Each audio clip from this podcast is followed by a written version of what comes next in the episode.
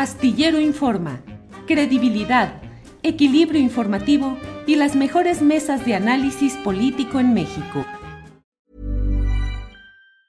This Mother's Day, celebrate the extraordinary women in your life with a heartfelt gift from Blue Nile. Whether it's for your mom, a mother figure, or yourself as a mom, find that perfect piece to express your love and appreciation. Explore Blue Nile's exquisite pearls and mesmerizing gemstones that she's sure to love. Enjoy fast shipping options like guaranteed free shipping and returns. Make this Mother's Day unforgettable with a piece from Blue Nile. Right now, get up to 50% off at BlueNile.com. That's BlueNile.com.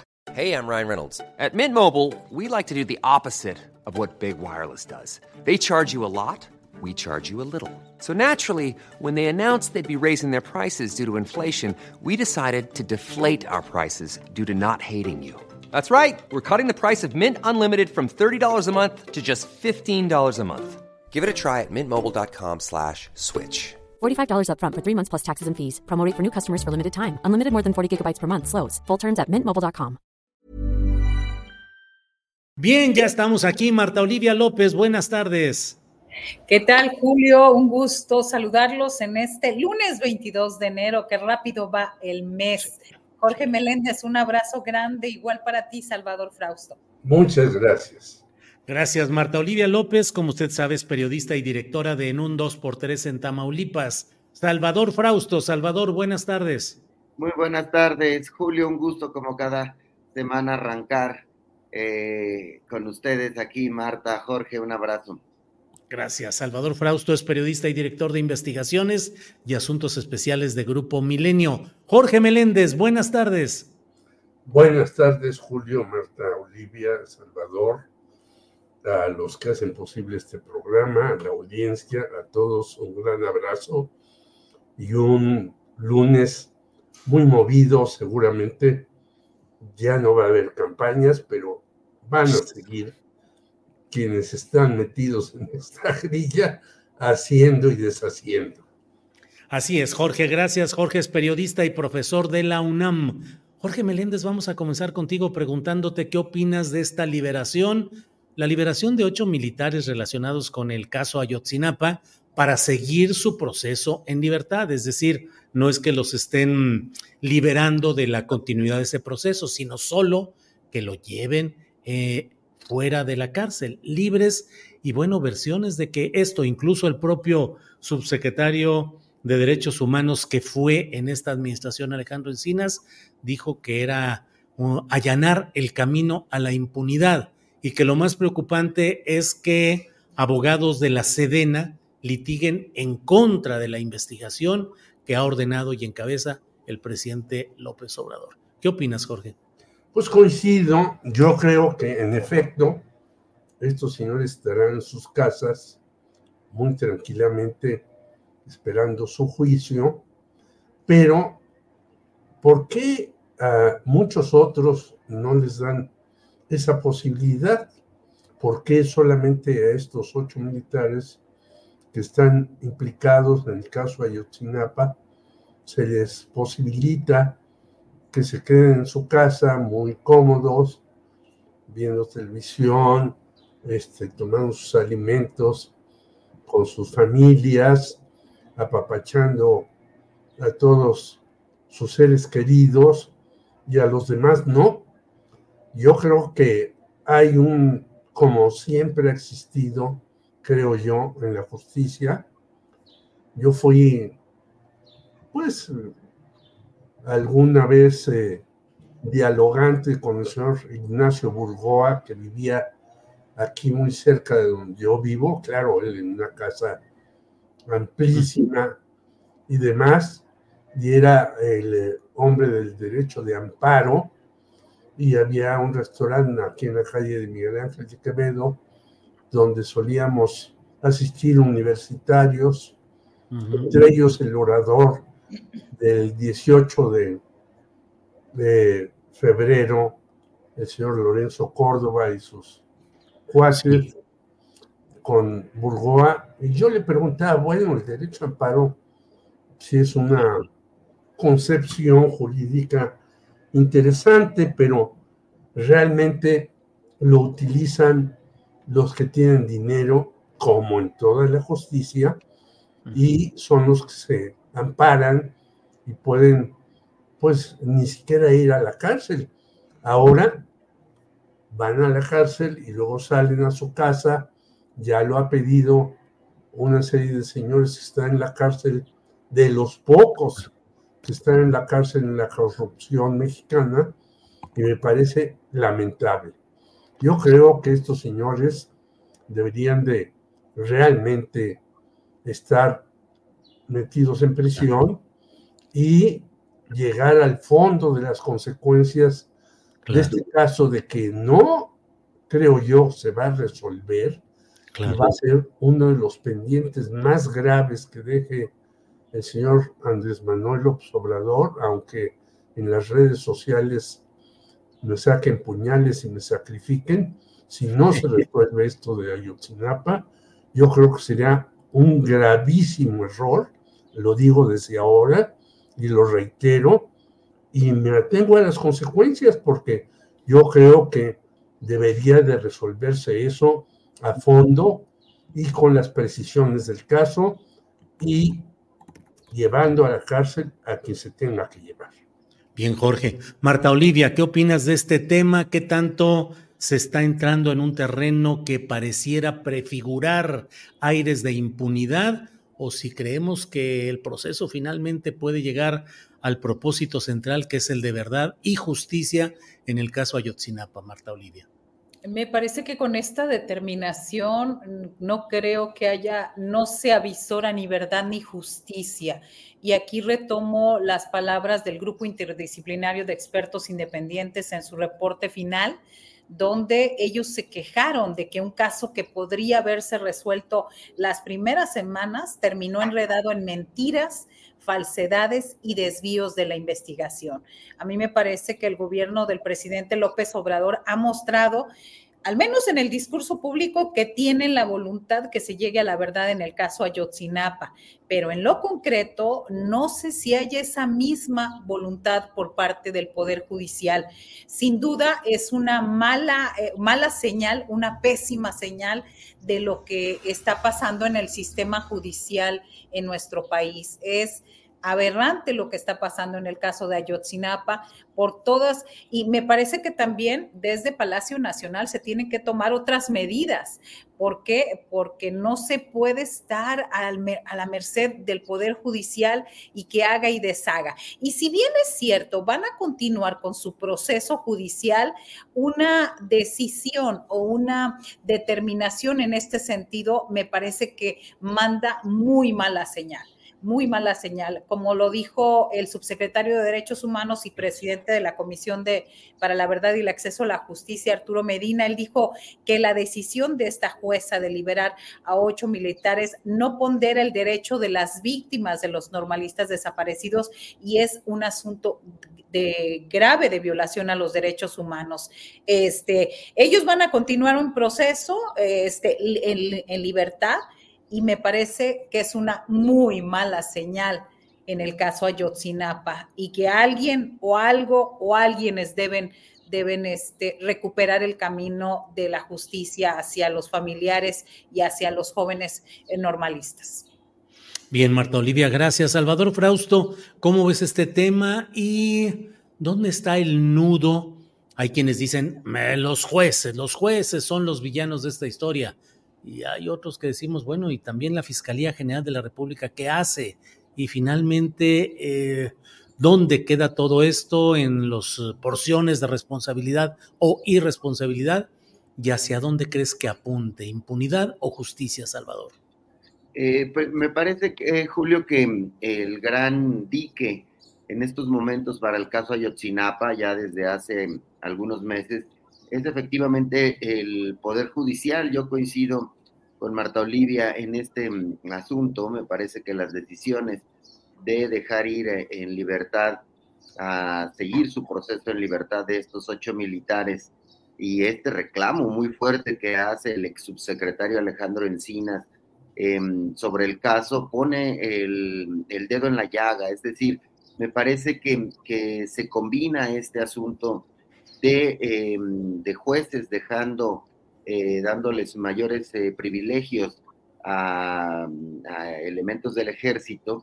Y por otra parte, pues lo que hemos visto en los últimos años, que son jueces quienes han liberado a personajes vinculados con el caso, tienen una enorme responsabilidad de esto. Me parece que el último manto protector de los perpetradores de este crimen eh, que ocurrió en Ayotzinapa, donde desaparecieron y asesinaron a eh, un montón de, personas, eh, está ahí, es un manto protector desde el lado de los jueces, del, lado del, del, Poder Judicial, y efectivamente la Fiscalía General de la República y antes la Procuraduría General de la República no han hecho bien su trabajo, no han integrado bien los expedientes, no han sabido pelear en los juzgados eh, y aportar las pruebas para que eh, se lleven a la justicia a los responsables de, este, de estas atrocidades, es eh, el momento en el que estamos.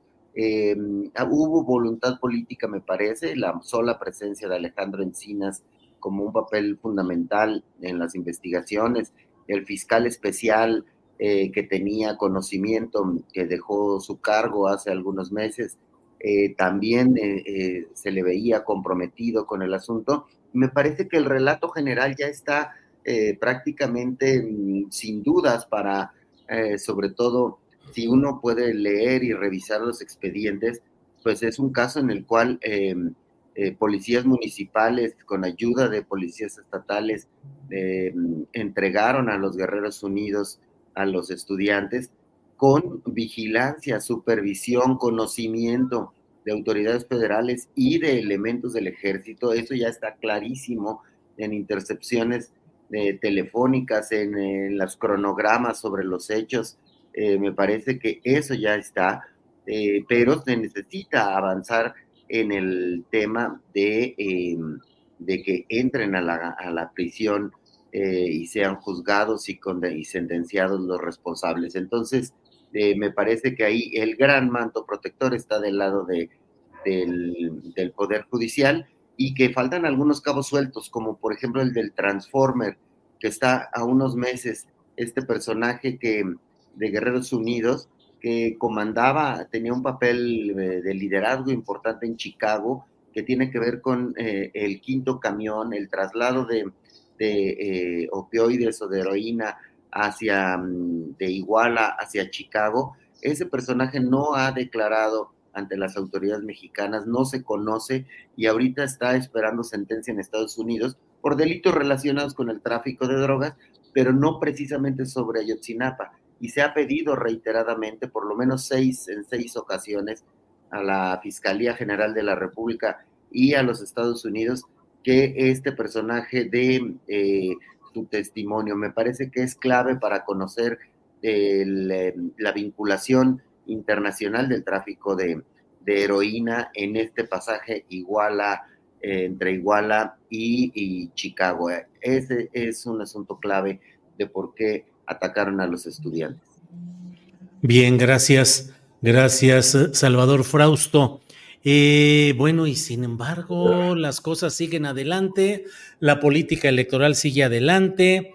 Em, ya Morena y Movimiento Ciudadano tienen formalmente sus candidatos presidenciales, realizaron sus sesiones protocolarias de consejos. Falta eh, que lo haga específicamente Xochitl Gálvez. ¿Cómo vas viendo, Jorge Meléndez, ya esta nueva etapa? Nos decías al inicio de esta mesa que bueno, entramos uh, a esta parte en la cual supuestamente no habrá campañas ni tanto movimiento eh, partidista, pero ¿qué irá a suceder? ¿Cómo ves pues lo de estas uh, candidaturas ya oficiales y este tiempo que se viene, Jorge Meléndez? Bueno, el tiempo que se viene va a ser de campaña electoral embosada, hmm. no hay duda, ¿no? Es decir, eh, se dice que no va a haber este, promocionales, ni, campaña para un candidato, para otro, para otro, pero van a saltarse las trancas. Es como si tú quieres evitar que lleguen a un concierto determinados personajes y pones vallas y demás, pues se meten por donde sea.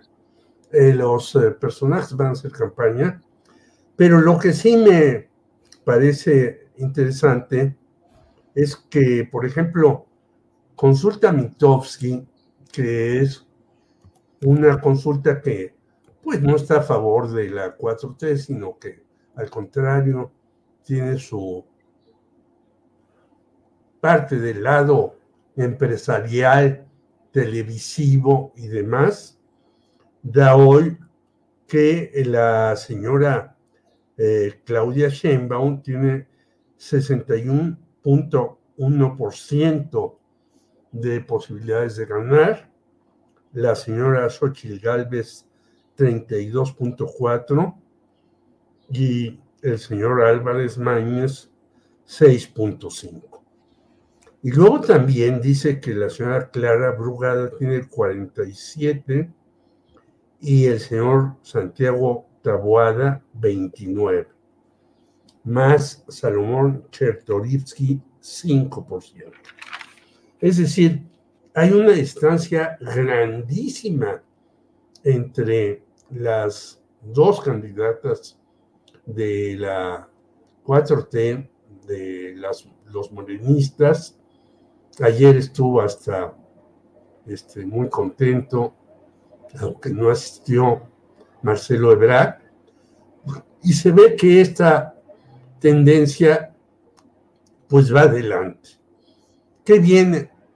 Golpes bajos, guerra sucia, este, cuestiones como tú señalabas el fin de semana en tus especiales, rumores acerca de que a este lo corrieron porque eh, lo están censurando de la 4T, aquel eh, le dieron de baja en tal cosa y esto, sin que desde luego yo diga que no hay errores de la 4T. Y nuevamente a lo mejor me pongo en la mira de los asesinos para que me manden puñales. Hay errores graves en la 4T en, muchos, muchas cuestiones, pero hay también un apoyo importante de la gente a lo que ha sido este sexenio, con todos sus desaciertos, con todos sus aceleres, con todas sus eh, cosas que no acaban de cuajar, pero va adelante Claudia Sheinbaum. Y la señora Xochitl Galvez, pues este, hace pataletas y demás, pero pues con quién se presenta a fin de cuentas, con los impresentables de Alito y Marquito, y ahora hasta ya Jesús Zambrano amarró eh, senaduría para los seis años próximos, es decir, lo único que les interesa a esta triada de PRI, PAN, PRD, de lo que queda de PRD, que ya es, es eh, tener un hueso y tener posiciones. Y lo que sí tienen que hacer la señora Claudia Sheinbaum, que ya dijo sus 16 puntos que se han ampliado en los últimos tiempos a 18, 19, es ir consolidando su ventaja y sin hacer eh, un enfrentamiento contra el INE, seguir haciendo su trabajo, porque yo creo que en lo que queda de aquí a la campaña ya abiertísima, pues van a seguir sumando votos eh, a favor de Claudia y van a seguirse bajando votos a favor de la señora Xochitl Galvez, a pesar de que ella insista en sus tonterías de la inteligencia artificial. Ya le sacaron ahí de que ella le pasó las cosas a su hija, etcétera, etcétera. Es una campaña que entra en aparente paz, pero ya adelante en todos sentidos. Muy bien, Jorge, gracias. Marta Olivia, y fíjate lo que son las cosas. Jorge Meléndez nos da la referencia de lo que ha sucedido con esta encuesta que forma parte de una batería de encuestas que se han estado realizando y que dan una enorme ventaja a Claudia Sheinbaum.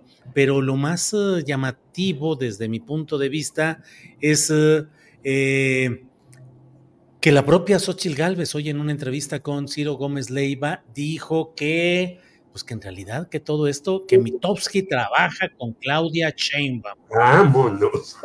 sí, sí, sí, para que veas que aquí eh, tenemos por ahí la, la nota, que mira lo que dice, Xochitl Galvez acusa que Roy Campos de Consulta Mitowski trabaja para Claudia Sheinbaum. Xochitl Galvez indicó que el supuesto convenio entre Claudia Sheinbaum y las encuestadoras la mantienen varios puntos por debajo de las preferencias electorales. Luego señala esta misma nota em, que dijo ahí la candidata, la virtual candidata presidencial. Mitowski trabaja con Claudia, tienen un contrato, un convenio, Muchos de ellos tienen contratos de hacer encuestas. Yo, por ejemplo, no tengo un contrato de hacer encuestas. Un par de encuestadores me dijeron que les ofrecieron un monto de 10 millones de pesos para hacerles encuestas y para cooptarlos. ¿Cómo ves, Marta Olivia, estas acusaciones? Eh, me parece que, la palabra sigue siendo, y, podemos caer en lo repetitivo, la palabra sigue siendo desesperación. Ahora mismo hay una encuesta de encuestas donde ubican a Claudia Sheinbaum eh, con el 56.2%. Ah, y esta encuesta de encuestas, pues es el cotejo de todas. Entonces está Xochil Gálvez con 26.1% y Jorge Álvarez Maínez con 6.8%.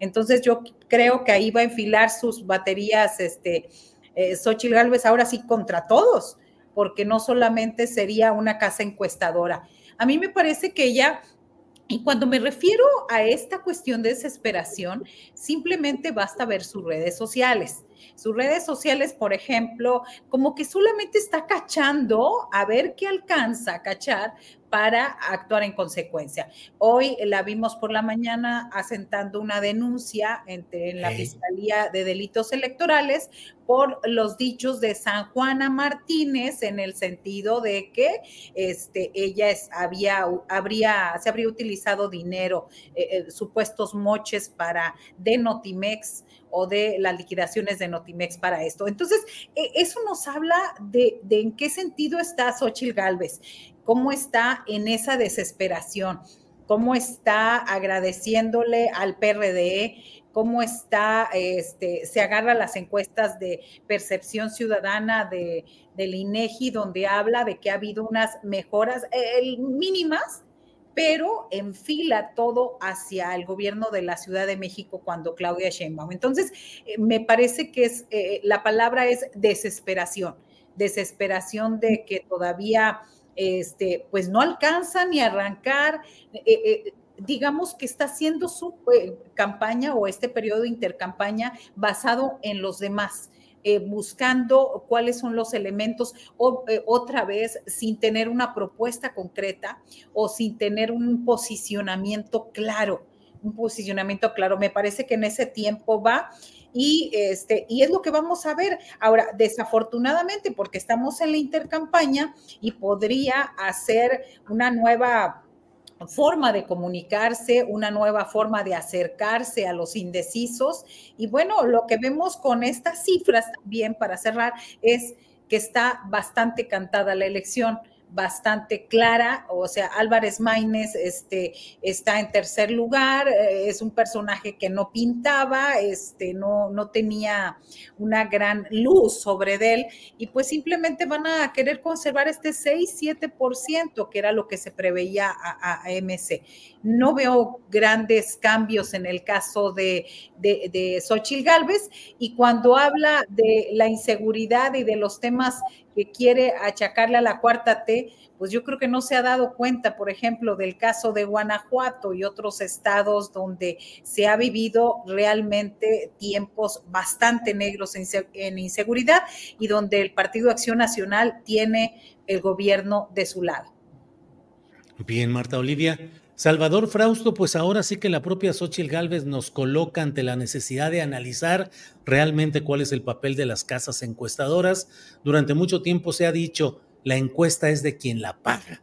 Y se dice, pues, Eh, luego algunos se defienden y dicen, bueno, es si un, una empresa, una firma, un partido nos encarga que encuestemos algo, los resultados sí son de ellos, pero los resultados son objetivos, imparciales, no reciben ninguna influencia, bla, bla, bla. Pero bueno, ahora Xochitl dice que Mitowski, que ha sido pues una de las empresas históricamente más eh, presentes en este mercado, pues como que está vendiendo sus servicios. ¿Qué opinas de ese manejo de las encuestadoras y estas acusaciones, Salvador?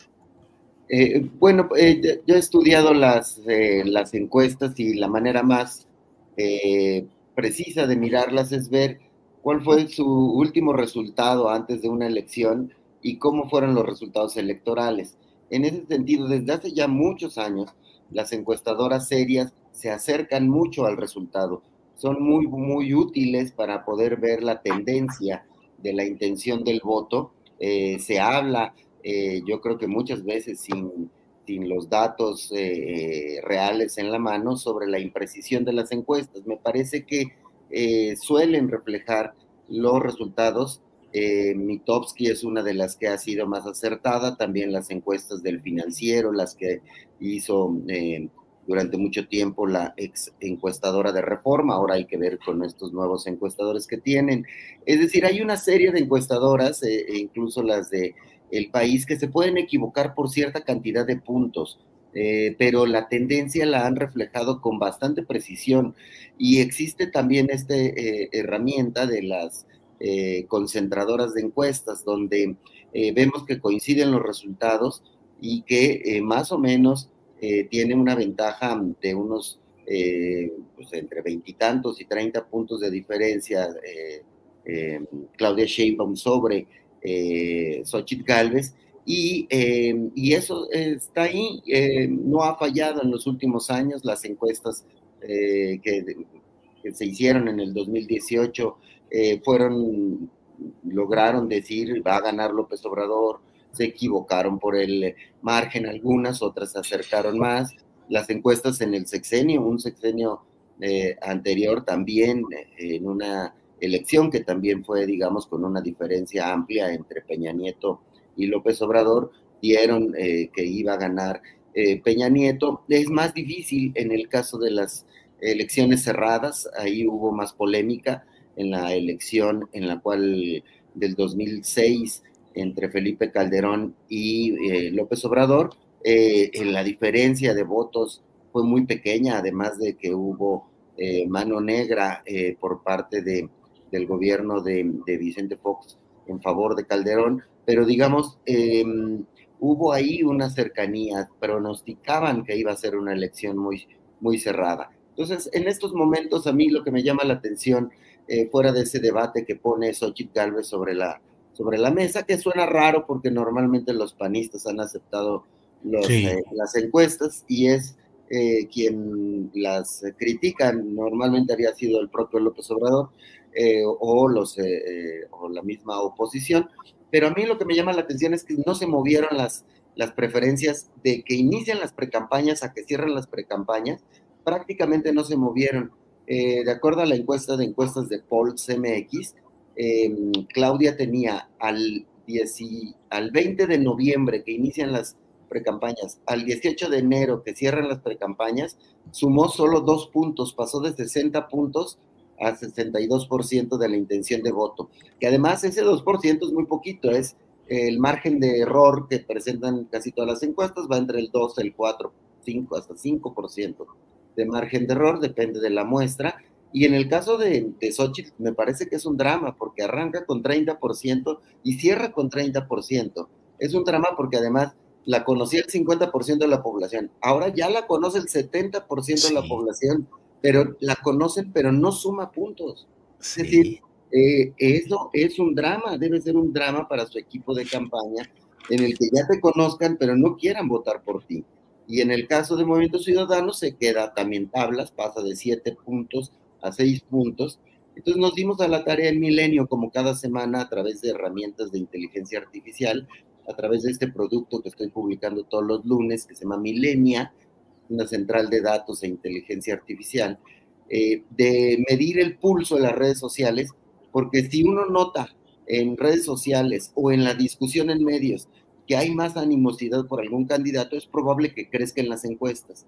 Sin embargo, lo que vimos es que Xochitl sí creció, por ejemplo, en búsquedas en YouTube, ahí le gana a, Claudia en búsquedas en YouTube, le gana en, la, en búsquedas y en interacciones en Twitter, pero, pero Claudia arrasa en Facebook. Y Facebook es la red social más poderosa, la que llega a más gente, la que está reproduciendo una mayor cantidad de videos y de información y de noticias. Y si nos vamos a los buscadores, a Google, lo que busca la gente, eh, Claudia le gana ligeramente a, a Xochitl, eh, pero eh, en búsquedas en general. Pero si la gente busca exclusivamente noticias, Claudia, la gente busca dos veces, duplica la cantidad de noticias que la gente consulta sobre Claudia. Es decir, eh, Xochitl no está emocionando al grueso de la población, en una población que eh, el 90% de la población decidió ya su voto desde hace ya algunos meses, por lo menos dos o tres meses, no hay grandes movimientos en la intención de voto y hay una disputa por un 10% en la que entra Movimiento Ciudadano, en la que podría arrebatar unos cuantos votos el PRIAN, pero no lo ha hecho. A pesar de que han consumido, por ejemplo, en según el monitoreo del INE, 250 horas han estado Claudia y Xochitl en radio y televisión, 250 horas. Y si tienes toda esa exposición, y casi empatadas, ¿eh? está, eh, Claudia tiene 42% de la cobertura y, y Xochitl el 38% de la cobertura si no logra emocionar, a pesar de que ha estado expuesta a los medios, es muy difícil que en los meses siguientes vaya a mover la aguja electoral de gran manera. Entonces, me parece que hay ahí un fracaso de, las, de la precampaña de, de Xochitl, que la ganó Claudia por no perder, es decir, Claudia refrenda su liderato en, en, en esto, y los números ahí están, no, no, se, no, se, no, no se mueven mucho con respecto a los resultados electorales, de acuerdo a la experiencia que hemos tenido en los últimos 20 años. Bien, Salvador. Jorge Meléndez, perdón, Marta Olivia, no. No, no. No, ah, Jorge Meléndez. Jorge, en estricta justicia, eh, eh, danos tu opinión sobre este tema de las casas encuestadoras, porque pusiste. Ryan Reynolds here from Mint Mobile. With the price of just about everything going up during inflation, we thought we'd bring our prices down. So to help us, we brought in a reverse auctioneer, which is apparently a thing. Mint Mobile unlimited premium wireless. Ready to get 30, 30, bit to get 30, bit to get 20, 20, 20, bit to get 20, 20, bit to get 15, 15, 15, 15 just 15 bucks a month. So, Give it a try at mintmobile.com/switch. slash $45 up front for 3 months plus taxes and fees. Promo for new customers for limited time. Unlimited more than 40 gigabytes per month slows. Full terms at mintmobile.com. Everyone knows therapy is great for solving problems, but getting therapy has its own problems too like finding the right therapist, fitting into their schedule, and of course, the cost. Well, BetterHelp can solve those problems. It's totally online and built around your schedule. It's surprisingly affordable too. Connect with a credentialed therapist by phone, video, or online chat, all from the comfort of your home. Visit betterhelp.com to learn more and save 10% on your first month. That's BetterHelp H E L P. El tema de Xochitl y luego yo di la información de esta acusación contra Mitowski.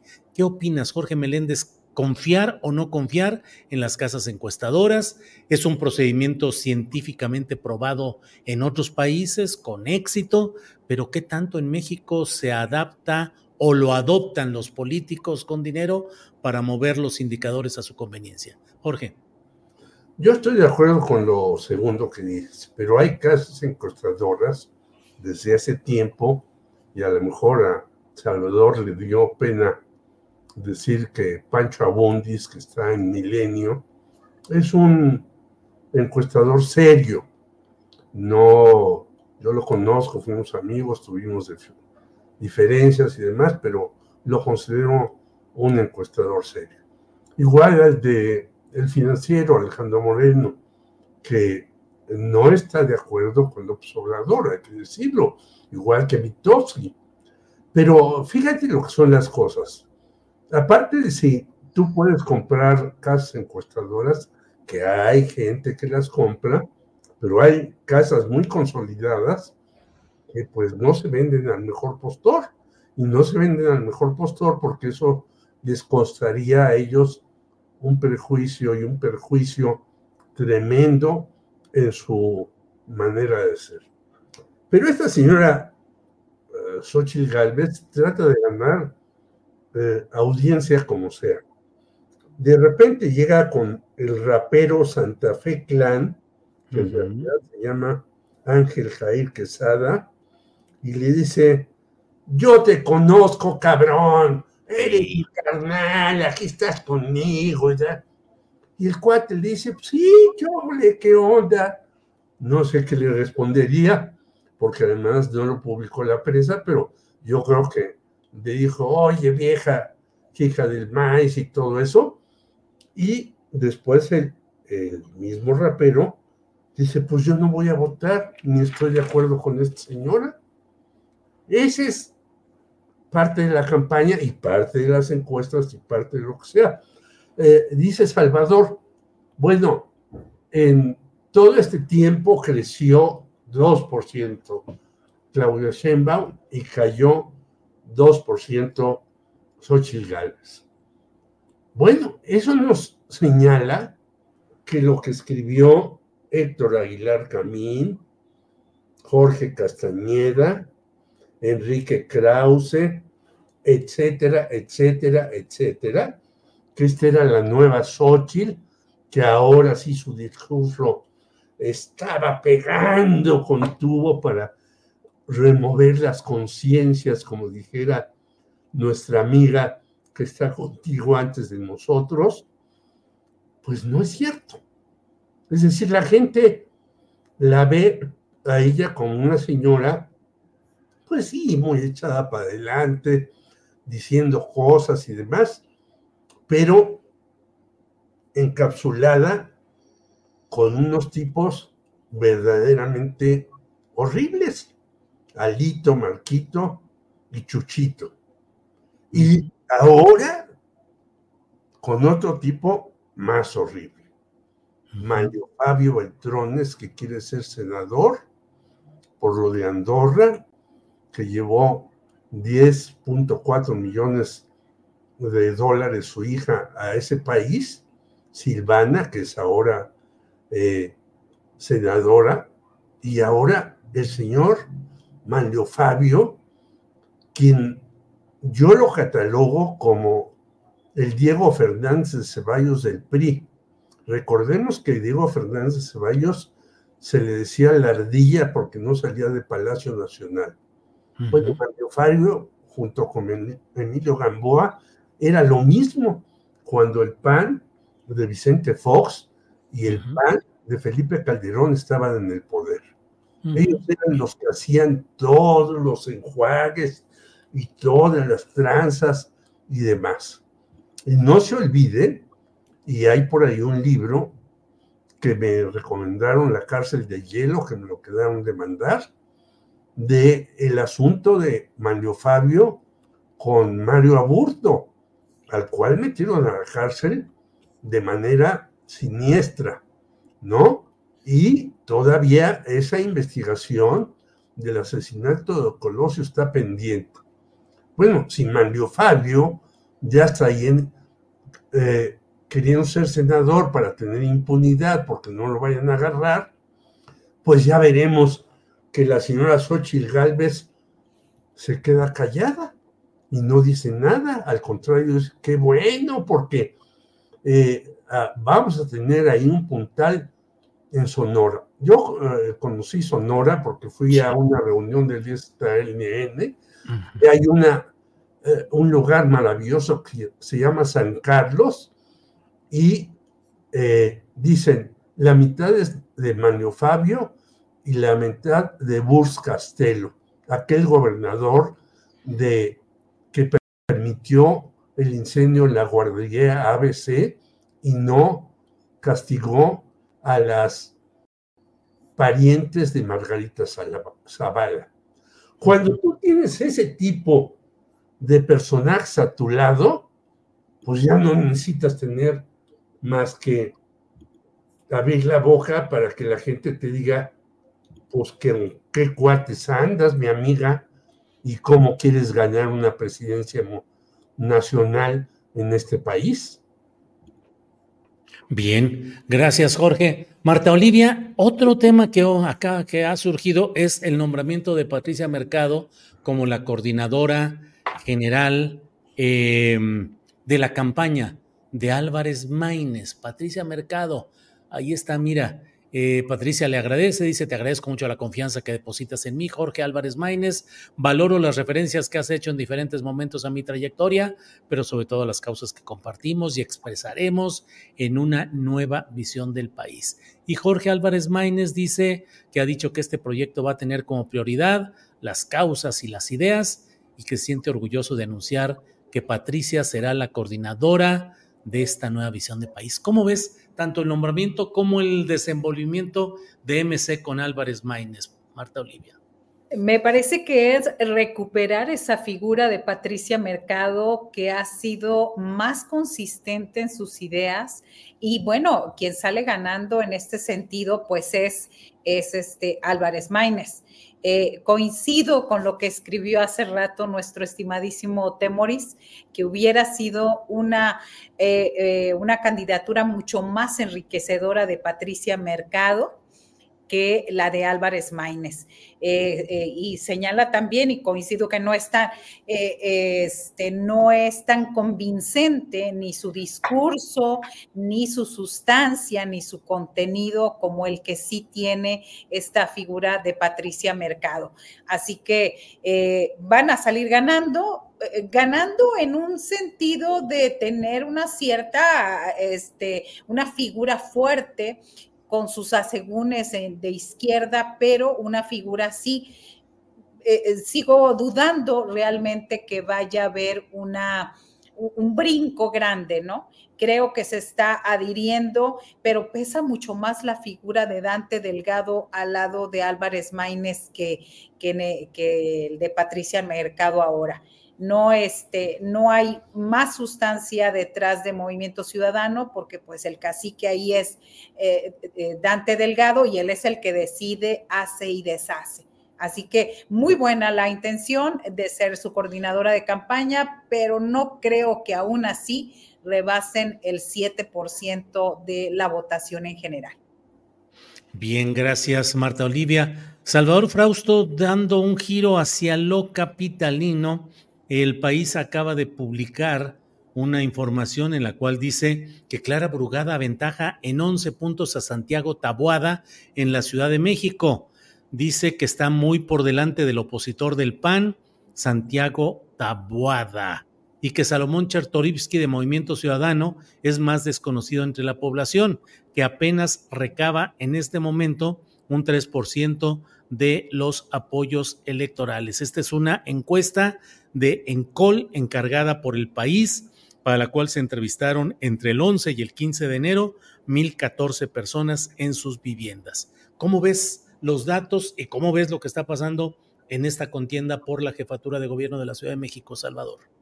Sí, en el caso de la Ciudad de México la, la contienda va más cerrada que en la, a nivel nacional. De cualquier manera, 10, más de 10 puntos eh, en una mm, eh, contienda por la jefatura de gobierno es una distancia holgada, amplia, em, difícil de remontar para, para Tabuada. Em, también me parece que ahí que los, los segmentos del electorado están muy definidos. Em, el mapa que tenemos actualmente de la, de la Ciudad de México, en la cual vemos cómo eh, el oriente, la mitad de la ciudad se pinta de guinda y la, la otra mitad se pinta de, de azul, eh, va a estar en arrebatar unos cuantos bastiones, unos cuantos votos de uno u otro lado. Em, Clara Brugada me parece que su primera intención al revisar los números de su precampaña eh, está tratando de consolidar el voto eh, de la izquierda, el voto tradicional, recuperando algunos sectores que tienen que ver con em, clases medias, académicos, grupos sociales, ahí está recuperando algún eh, tipo de, tejiendo la recuperación de esos sectores y en el caso de Tabuada está tratando de entrar al oriente de la ciudad. Hizo mucha campaña en Iztapalapa, eh, se está metiendo en esos eh, terrenos, no le ha ido tan mal en cuanto a que no tenemos reportes de, digamos, de eventos con grandes abucheos durante su, su pre-campaña, la ha cuidado, me parece que están haciendo eh, ambos, incluiría también a Salomón Chertorivsky, eh, con una jugada muy clara hacia su, su, electorado. Me parece que son campañas quirúrgicas, lo que están, y moderadas, digamos, a lo mejor no arriesgadas. De por ejemplo, su cierre de campaña, yéndose por el metro, ¿no? En todo patriotismo, atravesando las colonias de clase media, saliéndose a patriotismo, a la batucada, poner pegas, etcétera eh, están yendo por cada uno de los tres por su, sector del electorado. No, no, se ha movido mucho, pero eh, sí me parece que Clara Brugada tendría que hacer un, mayor esfuerzo, un mayor arriesgue en, en, cuanto inicien las campañas formales para poder eh, consolidar un triunfo en la Ciudad de México, que además, si los números siguen como están, parecería que se traduciría en un Congreso dividido en la Ciudad de México y eso eh, podría eh, complicar la manera en que gobierne eh, la Ciudad de México la, la, izquierda, aunque me parece que todo apunta a que la retendría, pero con mayores dificultades o con menor distancia para con el aspirante del PAN, Julio. Bien, Salvador, gracias. Jorge Meléndez, antes de que se nos acabe el tiempo, vamos al tema polémico de la salida de Azucena Uresti del programa de televisión que conducía, la manera como lo presentó, hablando de dadas las actuales circunstancias, y lo cual desató una cascada de críticas en las redes sociales, asegurando que el presidente López Obrador, como dictador, estaba censurando y estaba agrediendo la libertad de expresión. Tema muy amplio, con muchas aristas. ¿Cuál es tu punto de vista, Jorge Meléndez? Bueno, te escuché el fin de semana en tus especiales que hiciste, que son muy importantes, y creo que esto de el dictador que quita a este y pone a aquel, y, pues se cae solo, hasta Felipillo, y le digo Felipillo por pillo, este, se desdijo. Sí. Y ya sabemos que todo lo que pasa en el país y de repente llega un meteorito y van a decir, es que el dictador este, atrajo la atención universal para que cayera el meteorito y descompusiera esto y aquello de demás. Hay cosas, en efecto, que se han hecho rápidamente y no de manera eficiente en esta 4T, hay que decirlo también. Pero de eso a que el señor López Obrador eh, le hable a quien sea, ni siquiera voy a poner nombres, en cualquier lugar, pues es un despropósito que ya nadie lo cree. Y ya nadie lo cree porque la dupla Loret Broso, pues están en Estados Unidos muy confortables, mandando buses todos los días que pueden acerca de lo que les da la gana. Y aquí también hay que leer los periódicos. Yo los veo como tú y nuestros compañeros Marta Olivia y Salvador todos los días. Y bueno, la crítica es constante sobre lo que sea. Que si ya los hospitales están llenos de gente con COVID, que después no, no es cierto, no es COVID, sino es otra influencia, influenza, perdón, que hay este desastre para entrar a tal lado, que el concierto de tal persona salió mal, etcétera y, de eso para arriba. En algunos momentos, ocasiones, noticias, tiene razón la prensa y tiene razón en hacer su trabajo. Yo no la estoy criticando total y absolutamente. Pero en otras, pues viene esta posición de que si yo ataco al observador voy a ganar lectores y entonces van a estar conmigo, fulano, están megano y perengano. No, yo creo que no se trata de eso. Se trata de poner, como en el periodismo, tú lo has dicho, con precisión las cosas. Lo de Azucena, pues ella lo dejó así como, ahí les va esta pelota para ver si entra la red. En lugar de decir, pues no, yo me fui y voy a Radio Fórmula. Y fíjate, va a sustituir a Mario Ramón Beteta, que era un tipo que tenía audiencia. A mí no me gusta para nada lo que plantea y propone Mario Ramón Beteta, pero tenía una audiencia amplísima, indudablemente, como no me gustan otros personajes que están en los medios y tienen su público muy fiel.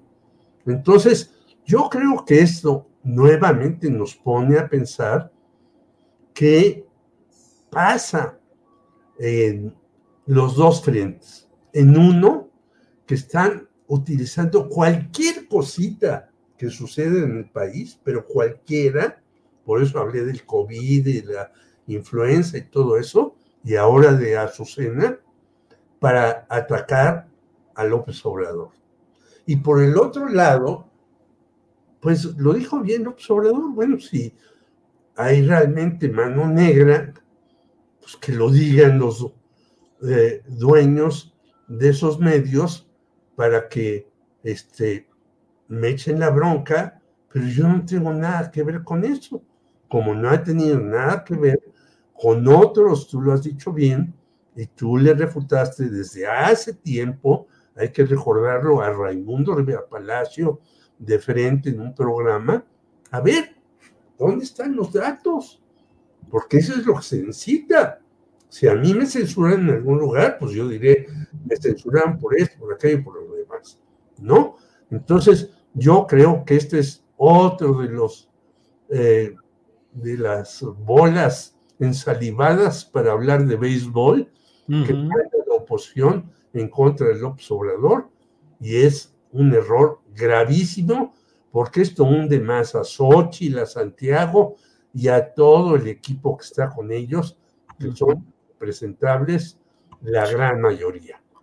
Muy bien, Jorge, gracias. Marta Olivia, ¿qué opinas de este tema? Azucena Uresti, salida de Milenio, entrada a Radio Fórmula, las actuales circunstancias y la especulación y las críticas que se han dado. Marta Olivia. A, mí me parece que eh, el discurso, los mensajes, creamos realidades con ellos y depende qué realidad queremos eh, hacer o, lograr con nuestros mensajes.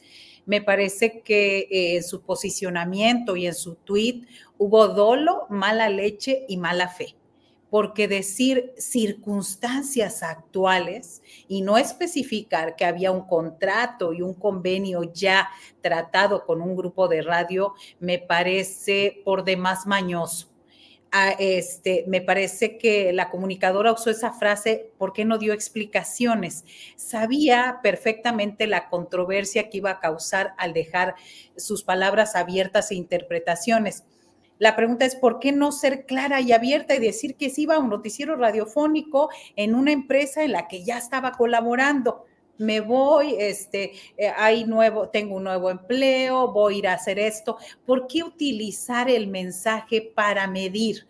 Me parece eh, en, todo sentido que fue bastante provocador. Este, eh, el mensaje, esas dos palabras, en lo particular, no comparto la forma de hacer periodismo de Uresti ni la forma en cómo presenta las noticias, mucho menos en la forma en cómo recuerdo cómo se dirigió al padre de la joven Devani Escobar, quien la acusó de filtrar el reporte de la segunda necropsia realizada a la joven, también esa captura de la conversación de WhatsApp entre Mario Escobar, el padre de Devan y Oresti, en el que la comunicadora se equivoca y se infiere que por ahí estaría pues eh, eh, hablando parcialmente o informando parcialmente acerca de este caso bastante grave. Una muestra más, me parece, de cómo algunos comunicadores mexicanos, particularmente en televisión, adquieren protagonismo. Yo crecí en una redacción donde nos decían que si el reportero se vuelve la nota, pues la nota se jodió. Entonces, me parece que este, este fue el caso. Gracias, Marta Olivia. Eh, Salvador Frausto, ¿qué opinas de este tema polémico, complicado, Salvador? Claro, bueno, me parece que hay hechos y hay ruido en este tipo de, circunstancias. Aquí los hechos es que la, comunicadora, la presentadora de, noticias, eh, mi excompañera Azucena Uresti, eh, pues dejó su espacio noticioso por un acuerdo con, em, con la empresa eh, con la que trabajaba después de muchos años de haberse formado ahí, de haber tenido espacios y de haber tenido eh, oportunidades eh, y, de haber hecho un noticiero muy crítico del gobierno actual. No, eso pues, está ahí a la vista. Fue, expresó posiciones críticas desde su espacio de televisión hacia el gobierno federal, hacia distintos gobernadores, hacia distintos eh, sectores de la política y de otros eh, poderes en el país durante muchos años. Y finalmente tomó esa conversación con el grupo con el que trabajó, dejó la empresa por un acuerdo, también comunicó, como lo dijo el comunicado que distribuyó Milenio hacia sus colaboradores en el cual pues dice, pues ahí hubo un acuerdo, se le, se le informó a la empresa que eh, Azucena se iría a tomar un papel eh, pues estelar en un noticiero eh, en un mejor horario en la mañana en grupo Fórmula y me parece que esos son los hechos. Eh, no quisiera yo interpretar por, el, por la circunstancia de, que haya sido mi compañera dentro de la misma empresa, a qué se quiso referir ella con eh, lo que expresó al aire y lo que expresó eh, y reprodujo en redes sociales. Sin embargo, me parece que eh, ahí entró la oposición a secuestrar esa circunstancia y a hacer un arma política con ese asunto. Sobre todo todo este discurso sobre el dictador. Es una, un argumento que están moviendo los comunicadores abiertamente antiobradoristas eh, que está moviendo a la oposición, que lo movió la propia Xochitl Galvez como cabeza de playa de eh, la supuesta defensa de Azucena Oresti. ¿Quiénes fueron los que la defendieron? Eh, principalmente tenemos ahí a, a Xochitl Galvez, a Felipe Calderón, a una serie de figuras de la oposición y a una serie de comunicadores que forman parte de un grupo que abiertamente está eh, divulgando esta información sobre eh, que vivimos bajo una dictadura y que utilizan sus tribunas eh, para decir que no hay libertad de expresión con una absoluta libertad de expresión. Es decir, me parece que esas opiniones las están expresando. Ahora bien, quizá se refieren a que las presiones provienen desde la mañanera. A mí me parece que es un ejercicio eh, pues muy abierto, muy transparente del presidente a criticar a ciertos comunicadores y que eso no está escondido, no está hecho de manera eh, subterránea, sino ha sido una constante durante los cinco años. Habrá quien le guste, habrá quien no le guste, habrá quien coincida con las posiciones del presidente, pero eh, finalmente me parece que es, es, sano en una sociedad democrática un debate abierto. Azucena tiene un amplio eh, espectro de, audiencia y yo le deseo todo, todo el éxito en el espacio que tenga en Radio Fórmula, en los espacios que ocupe en otros eh, medios de comunicación. Me parece que hay público, eh, un público grueso, importante, que la seguirá a los lugares en los que esté y habrá otras audiencias que, pues como dice Marta Olivia, a ella no le gusta la manera en la que presenta eh, su información en sus espacios de noticias y hay otros eh, que han criticado eh, pues el estilo de Azucena. Hay para todos, es decir, hay comunicadores que expresan sus posiciones de una manera, otros las expresan de otra manera y hay público para todos. Cuando uno ya no está a gusto en una empresa o cuando una empresa no está a gusto con un eh, periodista, pues suele ocurrir lo que ocurre, que se, se entren en diálogos eh, para que pues estén contentos y puedan, podamos los periodistas y los medios de comunicación eh, estar en los espacios en los que pensamos que eh, tenemos oportunidad de eh, ejercer nuestro trabajo con, con, profesionalismo y con seriedad. Entonces, me parece que los hechos y los ruidos hay que mirarlos con, con mucho cuidado y que me parece lamentable que la oposición secuestre con esta idea de la supuesta dictadura y es natural en épocas preelectorales que eso, eso ocurra, pero que me parece que eh, una cosa positiva es que mostró una sociedad democrática eh, que discute, que polemiza y que ahí están las posiciones. Es decir, son las posiciones que hemos visto a lo largo de, este sexenio y que van a estar presentes durante las eh, campañas electorales de cara a la elección de este año.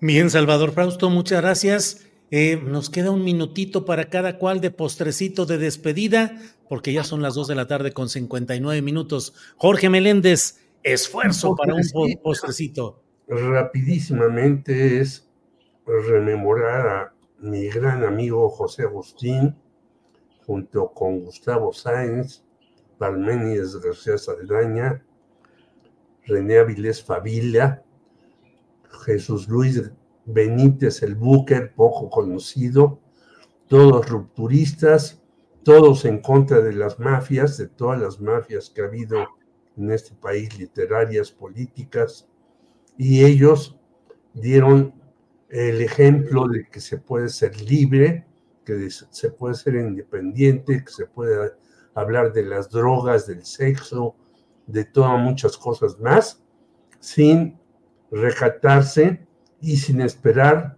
el apoyo o la complacencia de los medios, sino haciéndolo por uno mismo. Bien, gracias Jorge. Postrecito, Marta Olivia, por favor. Pues con la novedad que Francisco García Cabeza de Vaca, exgobernador de Tamaulipas, se enfrenta ahora a un nuevo delito, falsificación de documentos públicos privados, al intentar obtener una carta de residencia del Ayuntamiento de Reynosa. Me parece que sigue buscando ser candidato plurinominal. Para eso necesita una carta de residencia y falseó de acuerdo a la información oficial de un notario público de Reynosa. Así que ese es el postrecito de hoy. Gracias, Marta Olivia. Eh, Salvador Frausto nos deja el postrecito de su ausencia visual. Salvador, aparece, por favor, no te escondas. ¿Qué estás haciendo? Bueno. ¿Me escucho o no me ah, escucho? sí, te escuchamos, Salvador. Adelante, ah, por eh, favor. Extrañamente, no sé por qué no aparezco en imagen, pero bueno, pues. Ya eh, desapareció Azucena. me desapareció, me desapareció este, YouTube. Este. No, bueno, pues el, caso de la jirafa, eh, Benito, eh, yo creo que muestra mucho de lo que somos como sociedad. Mañana vamos a publicar en Milenio una historia de cómo, eh, firmada por mi compañera Laura Sánchez Ley. Sí. Sí, bueno, pues eh, completa de cómo eh, muestra ahí una serie de, descuidos de, una eh, jirafa que fue vivió con malos tratos en el zoológico de Ciudad Juárez y ya se nos fue. ya, se, fue. bueno, Laura Sánchez Ley, que ha estado activísima, siguiendo, empujando todo este tema de toda esa historia de ineficacias y de eh, corrupción y de mil cosas, eh, incluyendo las acciones del gobierno panista de Chihuahua, de Maru Campos, de la Profepa, entrevisté a la titular de la Profepa, poco, bueno, en fin, ya viene la jirafa Benito y a leer mañana lo que va a publicar Laura Sánchez Ley en Milenio. Se fue Salvador, pero bueno, Marta Olivia, gracias y buenas tardes por esta ocasión. Gracias, muy buenas tardes. Nos vemos el próximo lunes, Jorge Meléndez Julio, y saludos a todo el chat y a la comunidad astillera.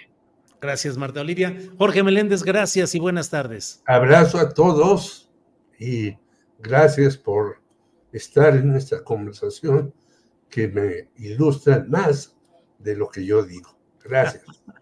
Jorge, gracias, Marta, gracias, hasta pronto. Hi, I'm Daniel, founder of Pretty Litter. Cats and cat owners deserve better than any old-fashioned litter. That's why I teamed up with scientists and veterinarians to create Pretty Litter. Its innovative crystal formula has superior odor control and weighs up to 80% less than clay litter. Pretty Litter even monitors health by changing colors to help detect early signs of potential illness. It's the world's smartest kitty litter. Go to prettylitter.com and use code ACAST for 20% off your first order and a free cat toy. Terms and conditions apply. See site for details. Planning for your next trip? Elevate your travel style with Quince. Quince has all the jet setting essentials you'll want for your next getaway, like European linen, premium luggage options, buttery soft Italian leather bags, and so much more and is all priced at 50 to 80% less than similar brands. Plus, Quince only works with factories that use safe and ethical manufacturing practices. Pack your bags with high-quality essentials you'll be wearing for vacations to come with Quince. Go to quince.com slash pack for free shipping and 365-day returns. Para que te enteres del próximo noticiero, suscríbete y dale follow en Apple, Spotify, Amazon Music, Google o donde sea que escuches podcast. Te invitamos a visitar nuestra página julioastillero.com.